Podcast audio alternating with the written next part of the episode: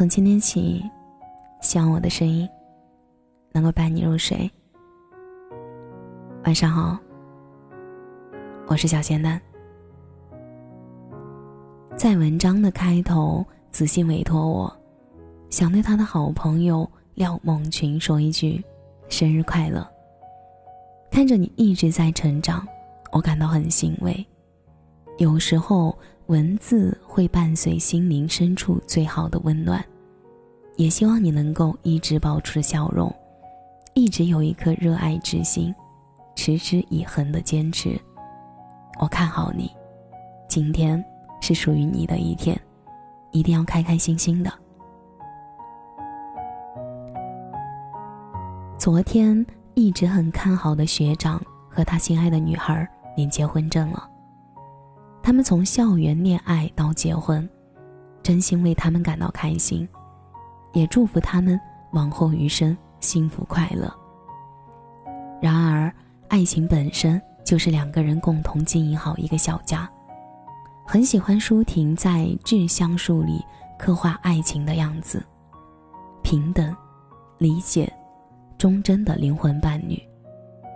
爱情最好的向往是能够同甘共苦。彼此成全，彼此尊敬以及包容，一起共同成长。谢谢你让我明白，陪伴才是最长情的告白。学长和学姐的爱情便是如此。研二那年，是学长整个读书生涯中最焦虑的一年。那年暑假，学长一个人跑到了北京学习，去三节课实习工作。实习期间，学长也因为表现优秀，受到了老板的高度重视，也愿意高薪聘请且重点培养他。这对于家庭条件并不优越的学长来说，这是一次千载难逢、能够有希望改变命运的机会。北京是携带梦想的一线城市，人才济济，拥有着很多城市没有的资源。和环境，对于自媒体的人来说，算是一种不错的发展机会了。而那种感觉，就好像已经打开了一条康庄大道，看到了希望的光芒照射时，学长却决然的放弃了。从古至今，成家立业、功成名就，两个词，一直是评判一个男人成功的标准法则。来自农村的他，从小就尝尽了贫穷的滋味。研究生毕业即在眼前，结婚、买房的压力就瞬间压在学长身上，每每想到就焦虑的喘不过气儿来。毕业之后，当身边的同学都抢着要去大城市时，学姐对学长说：“我们选择小一些的城市就很好，安安稳稳，日子过得踏实快乐就行。”这句话在很长的一段时间里激励着学长。毕业前出版了人生的第一本书，《你越强大，世界越公平》。很长一段时间里，生活让他变得很焦虑，不知道自己内心真正需要什么。再过两年，就到了三十而立的年纪了，现在的成绩属于平平的那种。自己总觉得不够优秀，需要用更多的成绩来证明自己。直到两个人毕业之后，坚定的去了离彼此最近的地方——西安。学长才开始认认真真慢下来，做一些思考，做一些看起来不那么重要却非常重要的事情，才明白自己内心需要的东西。从根本上来讲。学姐用自己平和的态度治愈了学长的内心。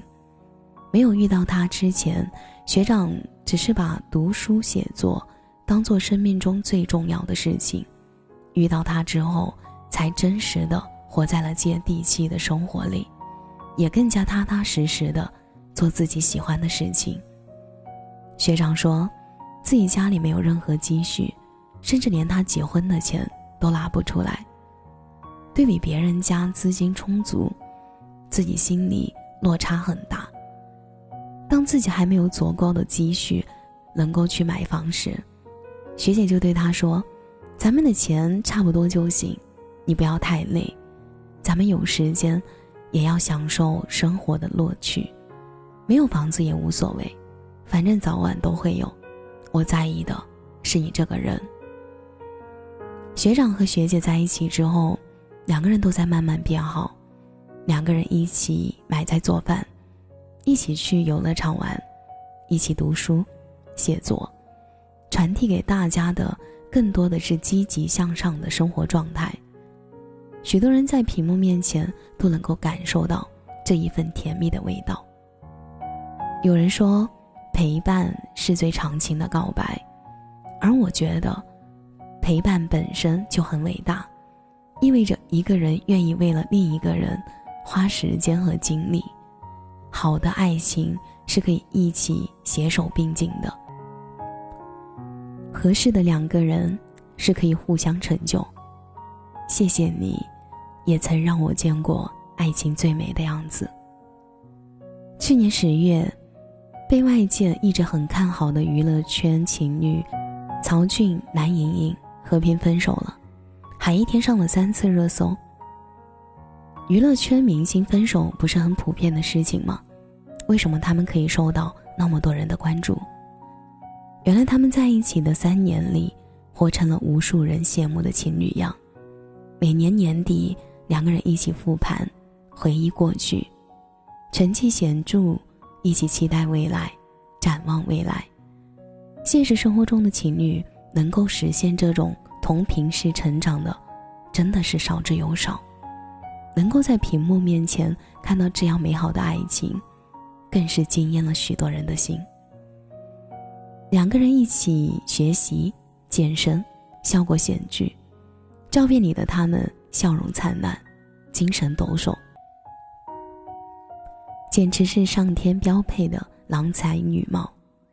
然而，现实生活中有很多情侣，因为兴趣的截然不同，更喜欢特立独行，妄想改变另一方，结果。反而适得其反。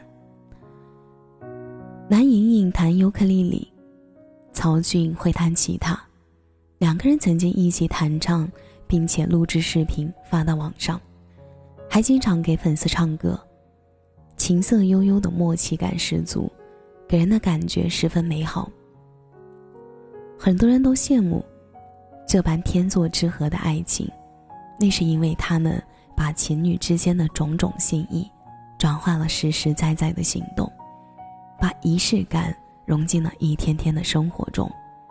生活本就一地鸡毛，两个人在一起，如果不懂得惺惺相惜，多一点理解和沟通，这样的爱情注定不会长久。蓝莹莹和曹军之间的爱情，更是很多人心之所向的模样。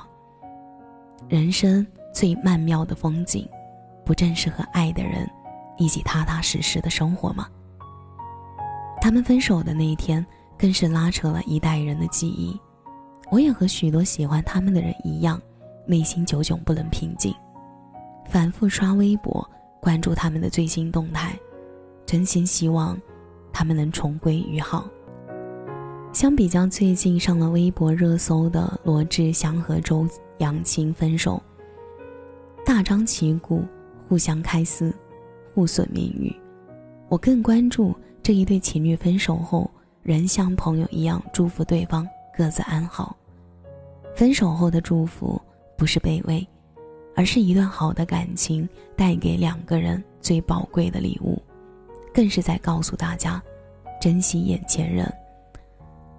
很多人觉得，两个彼此深爱过的人，没走到一起是一种遗憾。可好的爱情，只要彼此好好爱过对方，善待过对方，让对方觉得自己是值得被爱的，这就已经够了。哪怕人生最艰难的时刻，想起这个人，心头都会多一份勇气。小时候，我们看到，我们看到的爱情就像白雪公主和白马王子那样幸福。长大后，却发现不是所有的爱情都能以喜剧结尾，但好的爱情一定是一颗真心带一颗真心。谢谢你，让我对未来有了最美的期待。看到《怦然心动》里说，有的人浅薄，有的人金玉其表，败絮其中。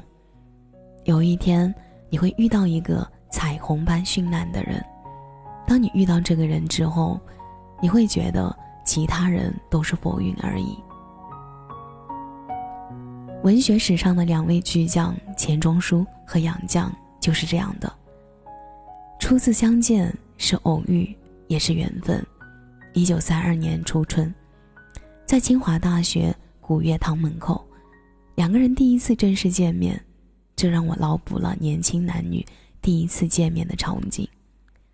男方会不会特别绅士，女方则略显羞涩。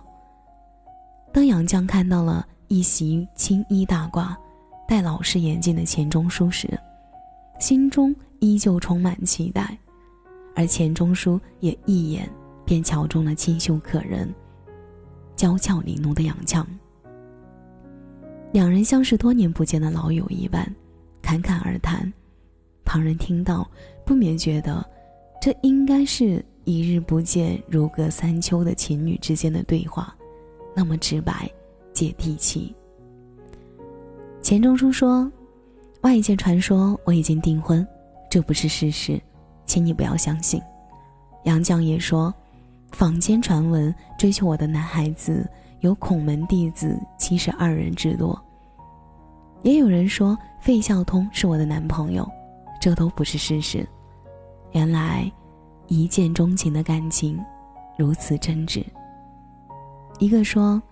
我没有女朋友，一个说我没有男朋友，这种简单直接的话，迅速加深了两个人之间的感情。这一处，两人就相知、相守、相濡以沫六十三年，幸福了一辈子。生活中不是每个人都能遇见一见钟情的爱情，但好的爱情是即使激情褪去。两个人都能在一天一天的相处中重新爱上对方，彼此为对方付出了宝贵的时间、耐心、真诚，才会累积成不可代替的情感。杨绛在二零一一年百岁寿辰上，送过一句话给现代的青年男女。他说：“男女结合最最重要的是感情和双方相互理解的程度。”理解深，才能互相欣赏、吸引、支持和鼓励。两情相悦、门当户对及其他，并不重要。学长和学姐的感情也是因为这份理解，所以才能长久。这份真挚，对于我来说，爱是需要学习的。好好爱自己，好好爱每一个。值得爱的人，未来才是可期。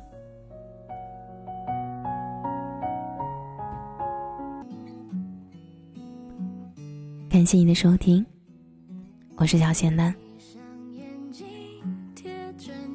节目的最后，我想说，希望子信的文字可以陪伴你度过一些美好的时光。祝你晚安，有个好梦。